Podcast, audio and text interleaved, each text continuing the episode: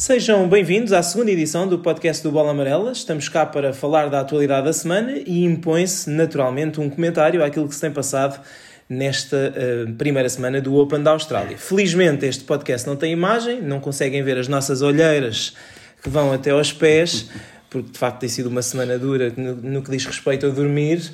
Uh, estou de novo, eu, José Morgado, aqui com o Nuno Chaves, o mesmo elenco do, do, do, primeiro episódio do podcast na semana passada, e o que eu te começo por perguntar, Nuno, é se estás a gostar do Open da Austrália, o que é que tens achado daquilo que tens visto? Uh, pronto, tirando a questão de, das olheiras, estou, estou, estou a adorar. Uh, até ao momento, e começando aqui pela, pela competição masculina, para já ao nível dos principais favoritos, uh, não, não há assim grandes surpresas. O, o Djokovic, para mim, uh, depois desta primeira semana, continua a ser de longe o, o principal favorito. continua numa forma incrível. Ainda mais, não é? Se Sim, se calhar ainda acentuou mais esse favoritismo. o Nadal também está muito bem, como eu esperava. Se calhar ainda, ali com o Pablo Carreño Busta poderia ter sido um bocadinho mais testado, mas ganhou facilmente. Uh, e o Federer, uh, muito bem nas duas primeiras rondas. Uh, agora, na, especialmente na terceira ronda com o Milman, ele ainda hoje deve estar a, a questionar como é que conseguiu é que ganhar aquele jogo. e depois ganhou também ao, ao Fuxovic com maior ou menor dificuldade, que era o esperado. portanto, ao nível do, dos principais favoritos, tudo normal. Uh, achava que o Zverev, nesta altura, já, já estivesse eliminado, não aconteceu, já estão nomes. Ainda não perdeu o único set. Ainda não está, está, está a surpreender bastante. Já foram, por outro lado, nomes como o Tsitsipas, que eu uh, esperava que chegasse bastante mais longe. Uh, e depois também fazendo aqui muito de uma forma geral, o Berrettini ser o primeiro top 10 a cair também é algo que não surpreende assim por aí além. É, talvez, uh, além de ser o, o, jogador com menos nome de, do top 10, uh, eh, não, não tem também assim um jogo que uma pessoa diga que possa ser um candidato a chegar Sim, muito longe. E era uma incógnita porque ele não tinha jogado antes do torneio, ou seja, vinha de, de vinha lesão, de lesão exatamente. não jogou a ATP Cup e, na verdade seja dito, ele acaba por perder em 5 sets com um jogador que já está nos quartos de final, que é o Tennis Sandgren, ou seja... É, é a casa dele, o Australian Open começa a revelar-se uma casa dele. Exatamente, portanto o Tennis Sandgren está nos quartos de final, é uma das surpresas, já, já falaremos um bocadinho mais dele daqui a pouco quando analisarmos os jogadores que ainda estão em prova, mas Uh, sim, nós falámos aqui a semana passada sobre quem seriam os primeiros uh, jogadores do top 10 a cair. Nós apostámos na, uh, no, no Zverev os dois. falhámos e o Zverev não só não perdeu, como está a jogar muito bem. e é curioso porque, porque ele diz que está a jogar bem porque sente que a atenção não está tão em cima dele e que ao contrário do que acontecia, por exemplo, no ano passado por esta altura, agora há uma série de outros jovens que estão a jogar que estão a jogar muito, muito melhor do que ele, ou que estavam sim, a jogar muito sim, melhor sim. do que ele, e as atenções dividem-se um pouco. E é, e é, curioso porque o, o, Sasha, o Sasha Zverev tem um bocado de má fama, até junto às vezes de alguns adeptos, pensam que ele é arrogante, mas ele dá para mim as, das conferências de imprensa mais interessantes. E ele, sem pudor nenhum, disse que para ele é ótimo que o Tsitsipas e o Medvedev tenham bons resultados porque isso ajuda também não só ele a acreditar que também pode fazer o mesmo, como também lhe retira um bocadinho de pressão de cima para ele poder jogar melhor. E de facto, para já está, está é um dos jogadores em forma. E vai jogar com o Andrei Rublev eh, na, nos oitavos de final, ou seja, na madrugada na madrugada que se segue, na madrugada de segunda-feira, já será ali ao início da manhã e vai ser um dos muito bons encontros que que, que vamos acompanhar. Em relação ao... Já agora, achas que a invencibilidade do Rublev vai acabar aí? Eu tenho algumas dúvidas. Eu acho que se o Zverev jogar como tem jogado, tem hipótese de ganhar, até porque ele nunca perdeu o único set com o Rublev.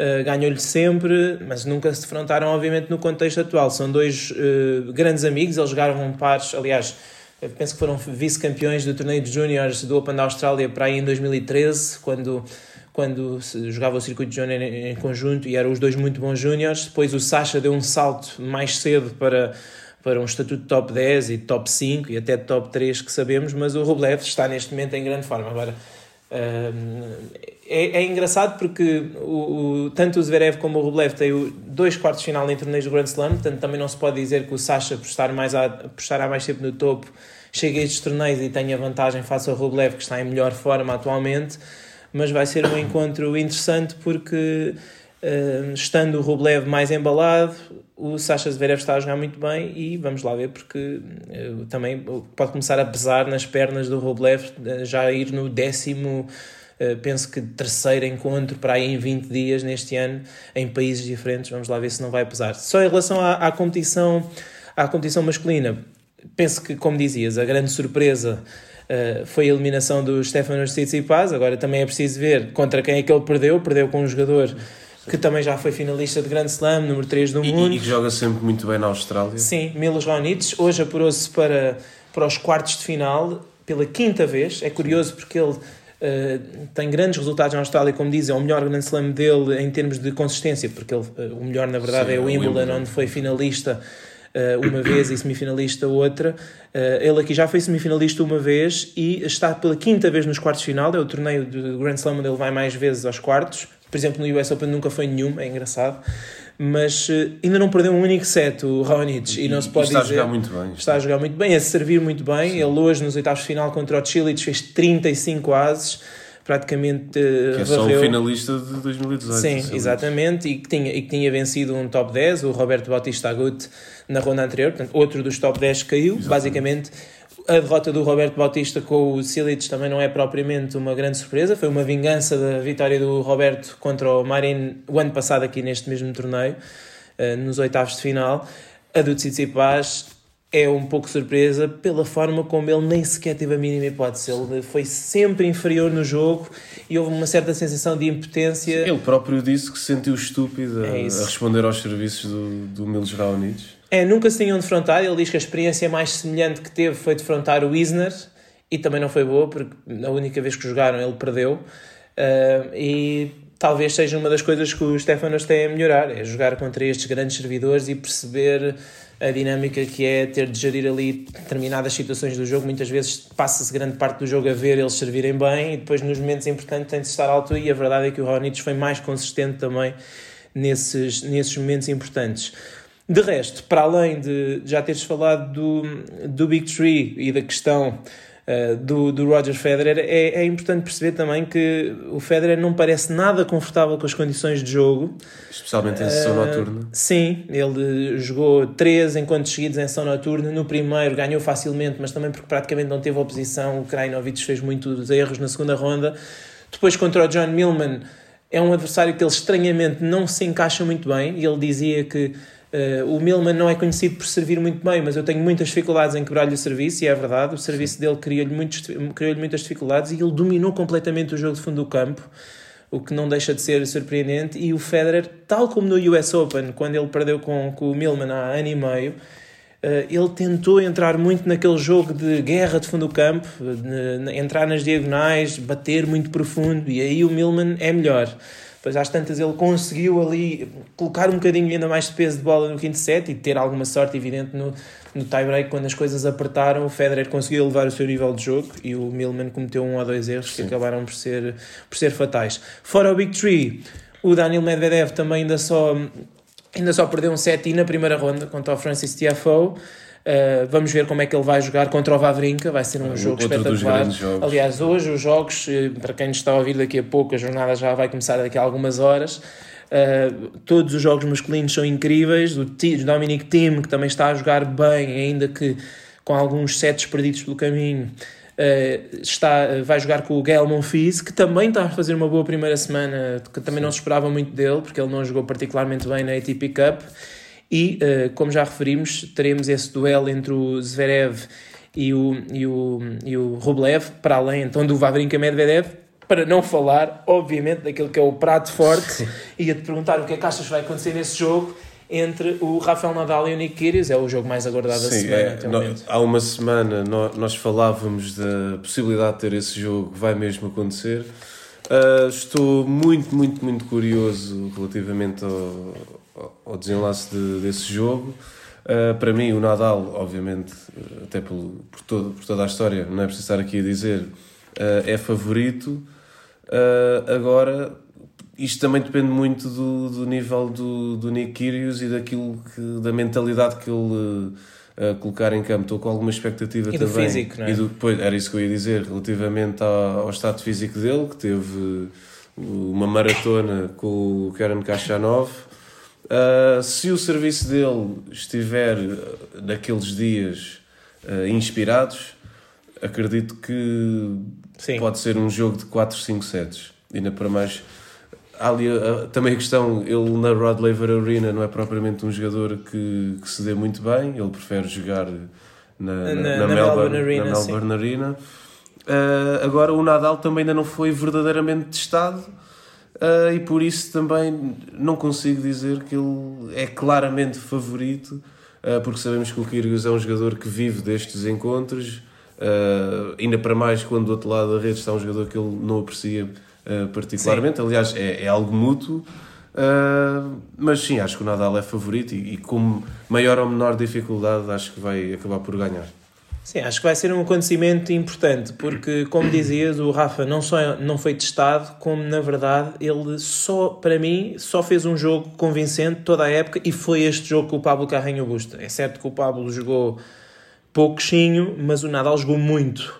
Uh, jogou muito, muito bem, uh, batendo a direita e servindo como eu não tinha visto esta época, muito acima daquilo que tinha feito. Ele fez uh, umas duas primeiras rondas um bocadinho sofríveis, especialmente com o Del Bonis. Eu penso que ele desperdiçou 17 breakpoints, que é o segundo jogo da carreira dele com mais breakpoints desperdiçados o que não é muito normal no Rafa, e toda a prestação dele na ATP Cup deixou muitas dúvidas, uma intensidade um bocadinho abaixo, a bola muito curta face àquilo que é normal, também não servindo particularmente bem. Então, esse Nadal diante do Kyrgios eu diria que corria mais riscos do que aquele Nadal que eu vi uh, contra o Carrinho Busto, um bocadinho mais autoritário. Por outro lado, é isso que dizes, eh, o nunca se sabe muito bem o que é que ele vai fazer. Agora, eu penso que ele vai aparecer uh, altamente motivado, fisicamente é uma grande incógnita, mas ele obviamente também não vai entrar em grandes trocas de bola, portanto vai tentar encurtar, encurtar os pontos ao máximo. Agora vai precisar, obviamente, que aquele ombro não esteja muito dorido para o serviço andar e ele tem tido muitos problemas no ombro, no cotovelo. Agora, eu acho que este último encontro com o Caixa 9 para mim foi dos encontros. Eh, é, talvez o melhor encontro. Sim, o melhor encontro do torneio, sim, mas dos encontros mais impressionantes que eu já vi o Nick querer jogar na carreira, e ele já derrotou todos os grandes jogadores, mas acho que este encontro diz muito mais sobre ele uh, ou, ou, terá, ou pode ter muito mais importância para o desenvolvimento da carreira dele do que derrotar pontualmente o Djokovic ou o Nadal e depois isso não ter sequência. Ele aqui uh, estava a ganhar um encontro facilmente, escapou-lhe das mãos uma vez, duas vezes, ele teve a capacidade de ir buscá-lo e ali no, estando até mini break abaixo no, com 8-7 é, exatamente, com 8-7 e dois serviços para o, para o Caixa Nova ele foi capaz de, de ir buscar de ir buscar o, o encontro. Vamos ver, acho, acho que obviamente tem muito a ver, vai ter muito a ver com a, a versão do Kyrgios que aparecer. Eles defrontaram-se uh, duas vezes em torneios do Grand Slam, mas foram as duas em Wimbledon. O Kyrgios ganhou a primeira quando tinha só 19 anos em Wimbledon 2015, oitavos de final. O ano passado jogaram naquele encontro muito uh, guardado em Wimbledon, uh, quatro sets, muito equilibrado. Sim. Mas eu acho que o Nadal aí estava a jogar muitíssimo bem, o Kyrgios também fez um bom encontro, aliás, foi um ótimo encontro, mas o Nadal aí estava a jogar muito, muito, muito bem, vinha do título em Roland Garros e ele jogou muito bem em todo esse torneio do Wimbledon até perder com o Federer. Aqui acho que é um bocadinho mais difícil de prever aquilo que vai acontecer, mas vai ser certamente bom.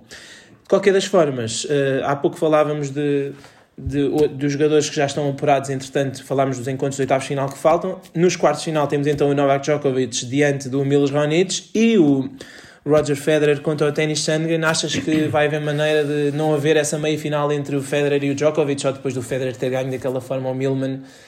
Ele agora está a salvo para pelo menos chegar até esse encontro. Ah, acho, que vai, acho que esse jogo, épico jogo, que certamente será, acho que vai acontecer. Acho que é uma inevitabilidade. Um, o, apesar do Raonic estar a, a jogar muito, uh, do outro lado vai encontrar aquilo que para mim, e também para ti possivelmente, Sim. é o jogador que melhor responde ao serviço. Uh, Eles jogaram nove vezes e o Mila só lhe ganhou um set, portanto ajuda a perceber. Eh, ele aqui até admite que consiga ganhar um set, apesar de achar muito difícil. Uh, mas com o nível que o, que o Novak Djokovic tem demonstrado até aqui, uh, acho que só se acontecer uma catástrofe é que ele não, não ganha. Uh, em relação ao, ao Federer com, com o ténis, Uh, o norte-americano está a jogar muito bem, é verdade, mas o Federer é, tem mais do que a obrigação de, de ganhar este jogo. Acho que também uh, o vai ganhar. Uh, e depois, acho que é depois é uma questão de esperar entre, entre para ver os dois, que, que... Entre os dois, é óbvio que nesta altura o Djokovic, Sim, Djokovic é favorito. Parece, parece melhor. Sim. Agora, também é verdade que o Federer lhe ganhou em Londres, nas ATP Finals, ganhou-lhe bem, com uma vitória categórica, e em Wimbledon, na final do Wimbledon, também sabemos que Djokovic Sim. ganhou, mas foi aquele encontro que se sabe, portanto, poderia também perfeitamente ter caído para o lado de Roger Federer. De qualquer das maneiras, será sem dúvida um encontro claro. bom a acontecer. E eu acho, eu acho que atualmente o, o, o Federer é um de, é, já está numa fase onde ele parece que quase que pode escolher os dias em onde Sim. decide se atua a um nível alto ou não. Por exemplo, recordando esse jogo, essa vitória do, do Federer com o Djokovic nos ATP Finals, ele faz se calhar a, a melhor exibição de 2019, Sim. uma das melhores, e depois no jogo seguinte não o, teve nada a ver. Não teve nada a ver. Eu acho que. Sim, às vezes também o corpo dele já não responde claro. da mesma forma. Mas acho que aqui pode ser interessante, pode ter uma palavra a dizer, apesar de isto, se houver jogo. Se acontecer. Sim, mas são outras conversas. Pronto, em relação ao torneio feminino, falhámos uh, completamente. Mas, pronto, mas, mas tem... também já tínhamos dito que era, era possível que. Ténis feminino no seu melhor, ou seja, nós, a semana passada, tivemos aqui a projetar uh, o campeão, a campeã. Eh, a maioria das, eh, das nossas previsões, aliás, penso que há dois dos eh, colaboradores do Bola Amarela que apostaram na Barty, todos os outros apostaram na Serena e o Nuno apostou na Pliskova. Ora, a Serena e a Pliskova perderam na mesma ronda. A Serena foi vítima daquele dia louco que também teve a queda da campeã em título, da Naomi Osaka diante da, da Coco Golf, que entretanto já perdeu, mas que voltou a fazer uma semana, um torneio impressionante, chegando aos oitavos de final com 15 anos. Ela vai ser 51 do ranking da WTA aos 15 anos, com limitação de torneios, é que estamos a falar. Não estamos a falar de quando a Martina Hingis e a Jennifer Capriati jogavam Uh, em que podiam jogar o calendário todo como profissionais aos 15 anos. A Coco Golf não pode, ela agora já, já pode jogar Indian Wells até fazer anos. Ela falou isso hoje depois de perder.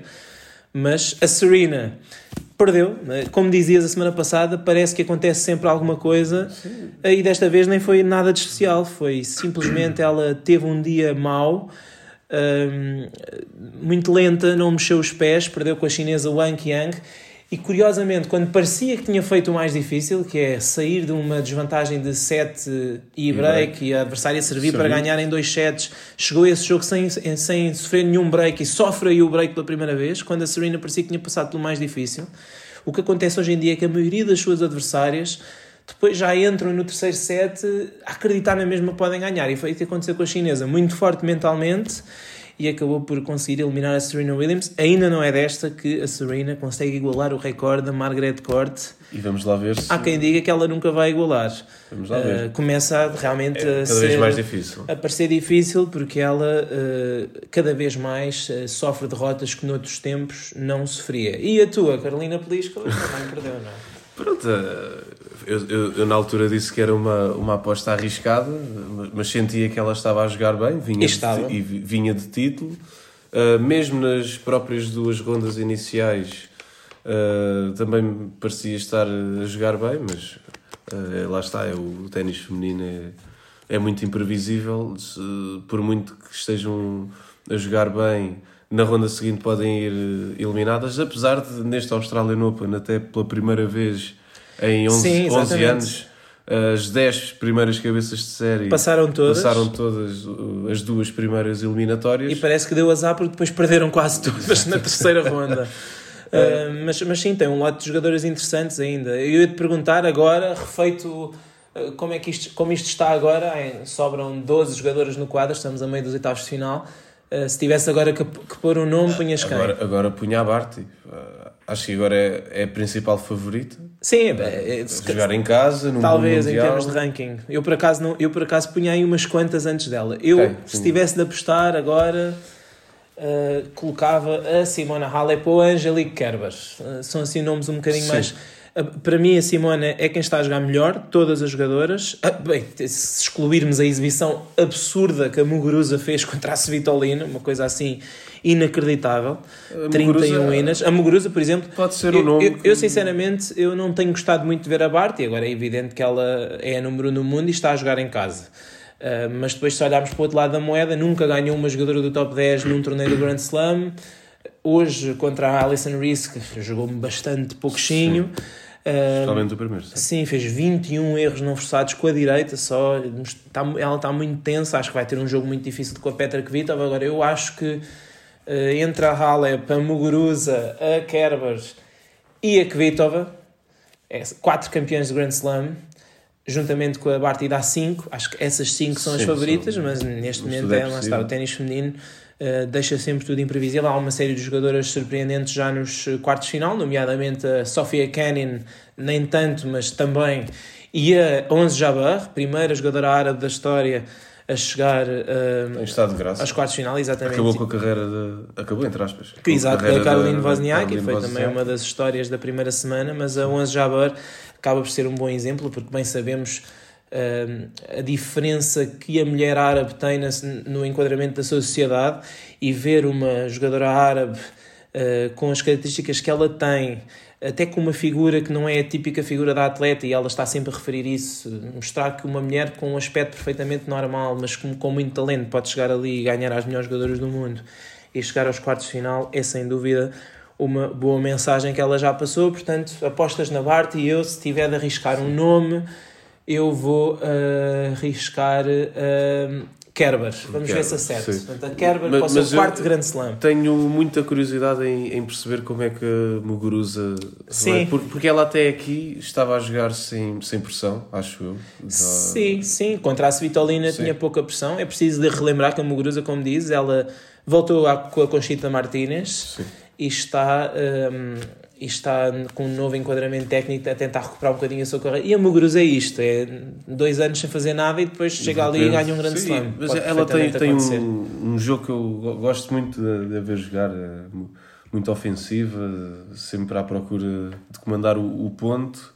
Uh, e estou genuinamente feliz de, de a ver agora novamente jogar a jogar bem, porque acho que ela é um daqueles nomes que que faz falta a estar no, no topo do ténis. Vamos ver se durante esta temporada de 2020 uh, eh, se vai conseguir uh, regressar ao, ao, top 10. A jogar assim uh, é uma questão de tempo até chegar a essa elite.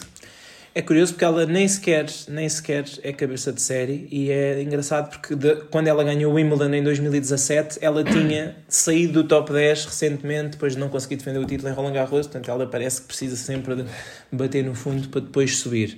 Só para concluir a primeira semana de, de, do Open da Austrália, ia-te perguntar se em relação obviamente a participação do João Sousa acabou por se confirmar um bocadinho aquilo que nós eh, temíamos, que é ele não estar não, ainda não em está. condições. Notou-se que não, que não estava ao, ao seu melhor nível, ainda uh, algo limitado daqueles problemas físicos.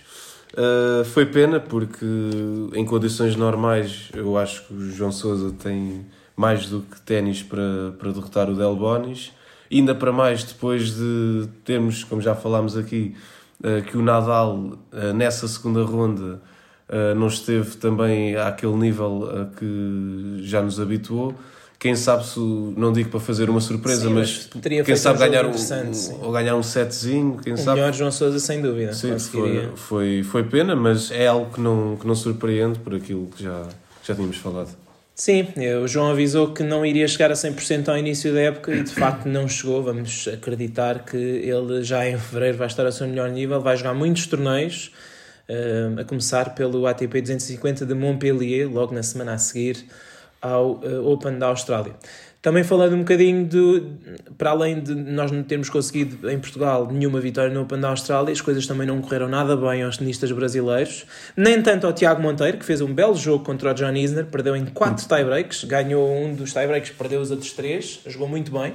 Fez mais do que, Sim, do que se esperava. Sim, talvez se esperasse, sem dúvida, protegendo muito bem o seu serviço, fazendo um bom jogo. E mas muito facto, boa atitude. É, é, isso ele tem sempre, mas Sim. contra o Isner contra o Isner é complicado. Mas não foi de facto uma boa semana para o ténis brasileiro, porque depois também eh, na variante de pares o Marcelo Melo e o Bruno Soares perderam cedo. O Marcelo Melo e o Lucas Kubot perderam na segunda ronda, o Bruno com o Mate Pavic perderam este domingo nos oitavos de final, de forma algo surpreendente depois de terem match points com uma dupla wildcard australiana e, um, e também uh, perderam em pares mistos nas duas... na segunda ronda, tanto um como o outro, e até tinham, o Bruno era o segundo cabeça de série, com a Nicole Melichar, se não estou em erro. Uh, ou seja, as coisas não correram particularmente bem. O Marcelo Melo jogou com a Bárbara Strikova. Para além disso, uh, o melhor deles todos até acabou por ser uma, uma senhora, a Luísa Stefani, jogou a variante pares também no Open da Austrália e também perdeu nos oitavos de final contra a Helena Ostapenko e a Gabriela Dabrowski. O ténis brasileiro, passando para, para o, o próximo tema, nós vamos aqui introduzir agora todas as semanas aquilo que para nós uh, foi o melhor e o pior da semana. Enfim, eu uh, tenho, tenho dois piores, mas penso que o primeiro partilhamos, Sim. que é esta questão de, do João Souza brasileiro, o feijão, exatamente ter uh, sido irradiado do ténis devido a ter a ter se provado que ele corrompeu uma série de jogos, vendeu uma série de jogos é um problema é uma, que o ténis enfrenta cada vez é mais. Pena, e na, especialmente no, nos jogadores que estão em rankings mais, mais inferiores. Uh, ele vai, vai recorrer, diz que vai recorrer, mas acho que não, não, não há muito volta, não há grande volta a dar. Dificilmente. Sim. Uh, para se tomar uma decisão destas é porque há, calculo eu, que tem de existir provas concretas. Uh, é uma pena, não, estes assuntos geralmente nem sei sempre muito bem aquilo que dizer, é só mesmo de lamentar, porque é, é mau para o, para o ténis, é mau para o desporto e essencialmente é mau para ele que o nome dele fica, claro. fica manchado, mas, mas pronto. E o ténis brasileiro também. Sim, ele foi uh, acusado de vender jogos em uma série de torneios diferentes, torneios Challenger e Futures.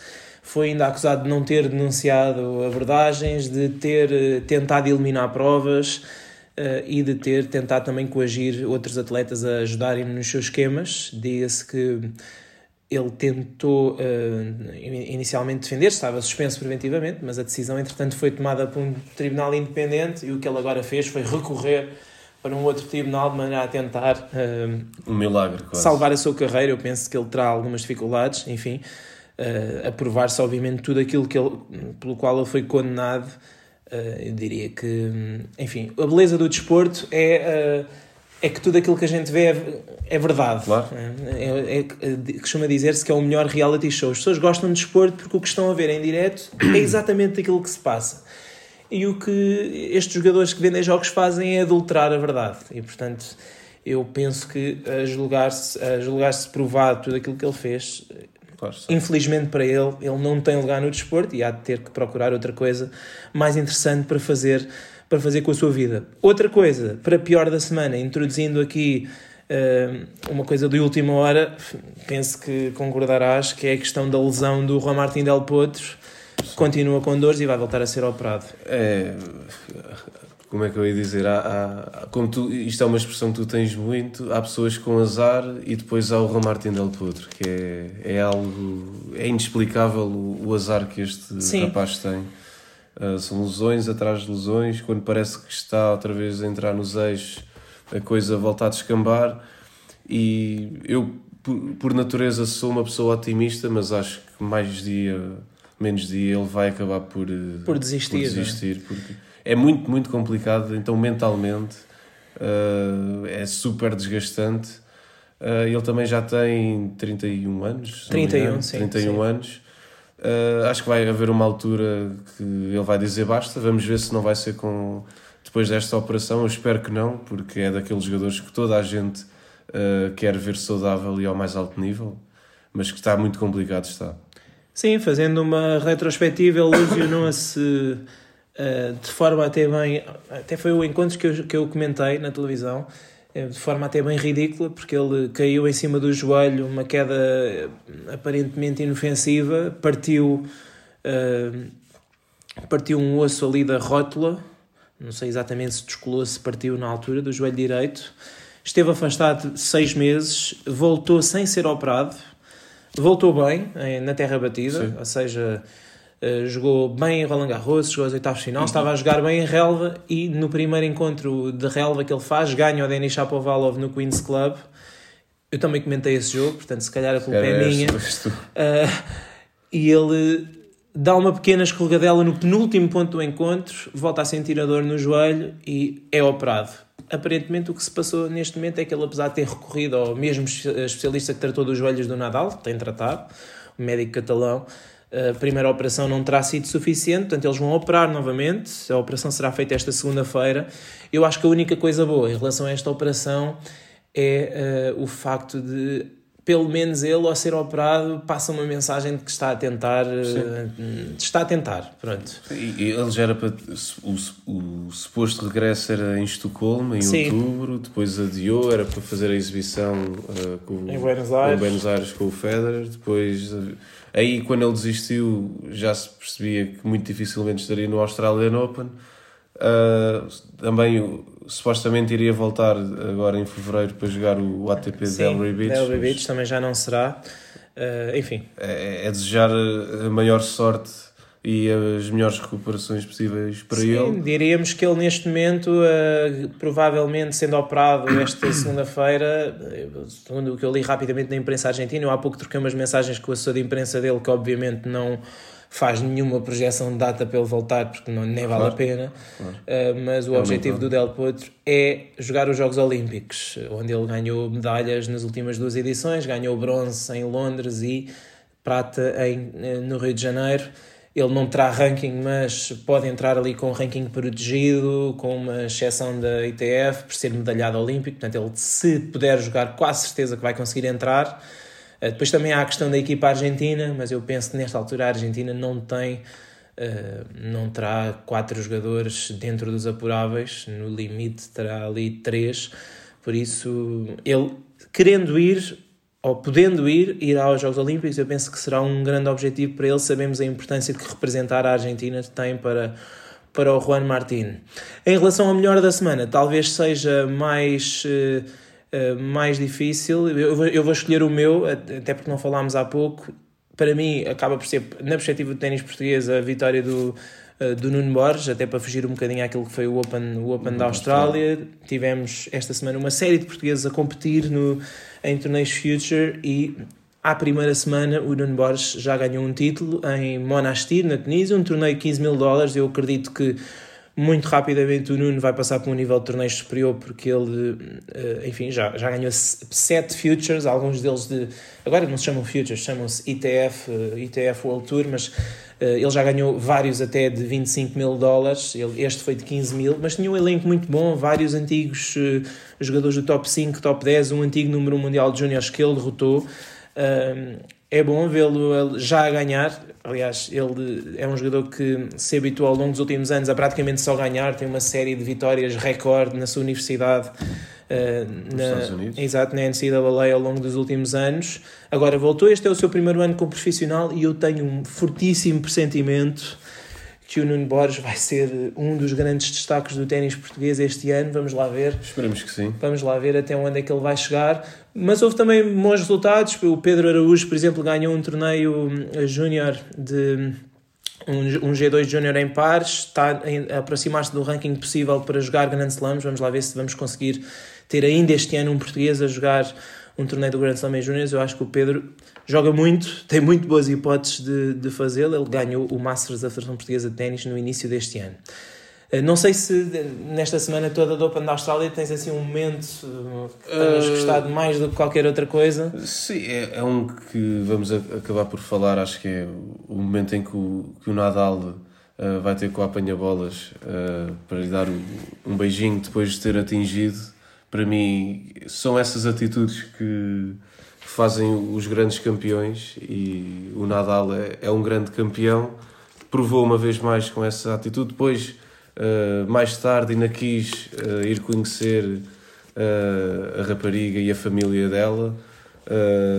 acho que são estas atitudes que puxam as pessoas para o ténis, que fazem do ténis um dos desportos mais respeitados e mais ligados a nível da afinidade entre público com os jogadores e acho que só temos a ganhar com, com tudo isto. Não sei se partilhas. Sim, sim, foi um. Pelo menos no Open da Austrália. Foi um momento bonito. Eu acho que, enfim, o ténis uh, tem tido a sorte de ter não só grandes jogadores ao longo dos últimos anos, como jogadores que têm personalidades que é isso, acabam por, por, atrair, por atrair miúdos. Eu acho que, enfim, há um bocado esse receio de quando o, o Rafa, o Roger e o Novak saírem e mais um ou outro jogador no circuito feminino, também vemos um bocadinho isso. Uh, com algumas das jogadoras que agora estão a sair, se depois vai haver uh, personagens carismáticas que a verdade é que eles também não permitem muito que, que, outras, que outros jogadores apareçam, não só em termos de resultados, mas também em termos de espaço mediático, porque eles são diferentes e têm sido diferentes.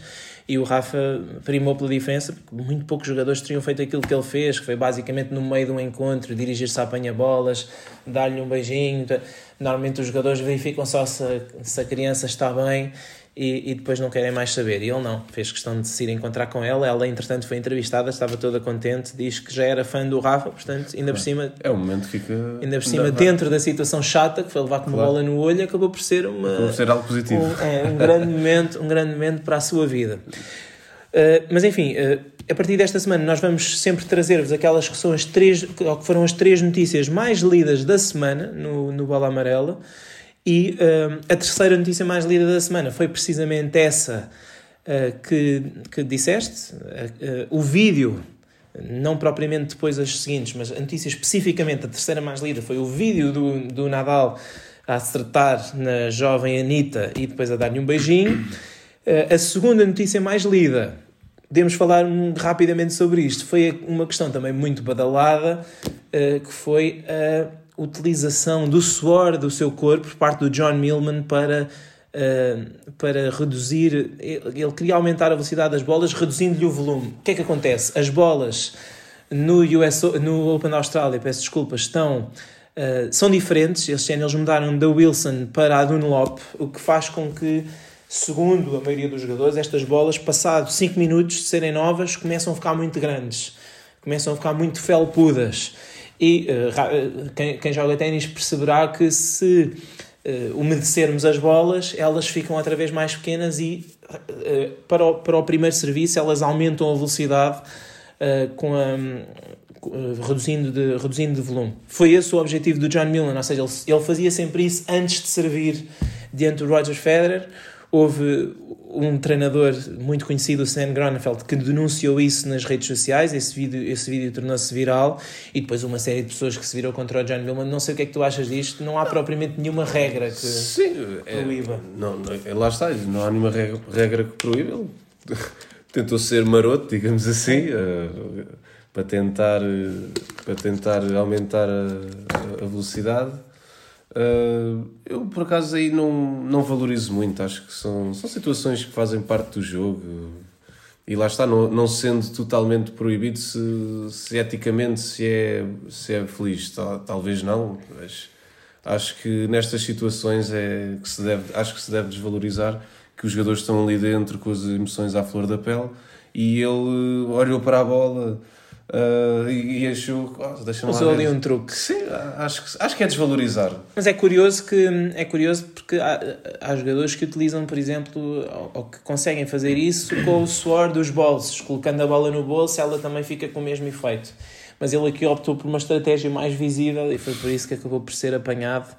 Enfim, há modalidades que impedem que isso aconteça. Por exemplo, no cricket há uma regra em relação a isso, eu li um pouco sobre isso nos últimos dias, mas no ténis a única o único rulebook que eu consegui encontrar com assunto sobre isso foi o da USTA, a Federação Norte-Americana de Ténis, que diz que a bola não pode ser alterada e que os jogadores não podem molhá-la ou algo do género. Agora, a questão ali é se o árbitro, obviamente, um jogador não pode pegar numa garrafa de água e tirar para cima das bolas, porque o árbitro vai reparar e Sim. vai repreendê-lo mas nesta situação específica não há nada que possa, que possa impedir o Milman de ter feito aquilo. Essa foi a segunda notícia mais lida. A mais lida foi a do, a do João Sousa ter sido, João Sousa brasileiro, ter sido banido do ténis para a vida. Já falámos disso, apenas para rematar o assunto, falamos na perspectiva do nosso João Sousa, que infelizmente se viu metido na situação. É, se, às vezes, até no, no próprio circuito ATP, costumam confundir uh, os dois. aqui a cara do, do João Sousa, o nosso português, começou a ser associado a esta notícia. Ele próprio fez questão de vir reagir publicamente dizendo que não é ele, que ele é João Sousa português, que se escreve com S e não com Z. É uma situação de lamentar, porque inevitavelmente depois é a imagem dele, é o nome dele que acaba por ser colocada em causa, uh, quando na verdade, uh, como bem sabemos, o João Sousa é, é das pessoas mais competitivas que há e é um, um focado no, no desporto e na modalidade que seria incapaz de fazer algo deste Sim, é alguém que já abordou até essas temáticas de forma aberta da corrupção no ténis e uh, deixou sempre bem claro qual é que é a sua opinião completamente contrária a quem faz isso. Enfim, eh, não vamos aqui julgar, como disse há pouco, já, disse, já dei a minha opinião em relação a quem faz isso, adultera a verdade e a verdade para mim é o mais importante no desporto e no ténis uh, eh, no ténis, a verdade eh, é rapidamente adulterável se vendermos em contos. Portanto, eu acho que pessoas que fazem isso, obviamente, não têm lugar na, na modalidade. Agora, não vamos julgar a pessoa porque não sabemos o que é que levou a pessoa a determinada altura na sua vida a ter que fazer uma coisa dessas. Às vezes há necessidades que se, que se sobrepõem à, à honestidade desportiva. Em relação a João Sousa, de facto, foi chato porque eh, foi chato, é como quem diz, é uma situação grave, Sim. porque ele viu-se por uh, situações menos cuidadosas. Imprensa é, internacional. É, a mais grave foi uh, um site, talvez o maior canal de televisão desportivo da Argentina, que fez uma peça ilustrando, dizendo que o jogador português. Claro tinha sido suspenso. Depois, entretanto, apagaram mas há uma série de sites que ainda mantêm. A maioria deles erraram apenas na foto, ou seja, diziam que o jogador era o João Sousa brasileiro, mas trocavam a foto com o João Sousa português e, obviamente, não sabemos se. Uh, que impacto é que isso teve até junto dos seus patrocinadores? Esperemos que nenhum, mas de qualquer das formas ele reagiu rapidamente, esclareceu a situação, também utilizou-se daquilo que são os seus meios e com a ajuda de, não só de alguns órgãos de comunicação social portuguesa, mas também de, por exemplo, das, dos perfis oficiais do Millennium Street Open, que também apareceu muito rapidamente a tentar esclarecer a situação. E esperemos que ele não seja prejudicado, prejudicado por tudo isto, mas esta acabou por ser a notícia da suspensão ou da irradiação de João Sousa, de, do feijão, do brasileiro João Sousa, acabou por ser então a notícia mais uh, lida do nosso site ao longo desta última, desta última semana. Concluímos, uh, enfim, Esperemos que, que, nos tenham ouvido e tenham gostado. Deixem as vossas previsões para o que falta do Open da Austrália uh, nas nossas redes sociais. Nós vamos partilhar este, este podcast, como sempre, nas nossas plataformas. Deixem as vossas apreciações, os vossos comentários e também as vossas previsões em relação aos vencedores, para que aqui na próxima semana nós também vos possamos cobrar em relação aos palpites, para não sermos só nós a fazer má figura, não é? Como já aconteceu, estamos aqui a meio do torneio e as nossas, as no... tanto a minha campeã como a do Nuno já foram à vida.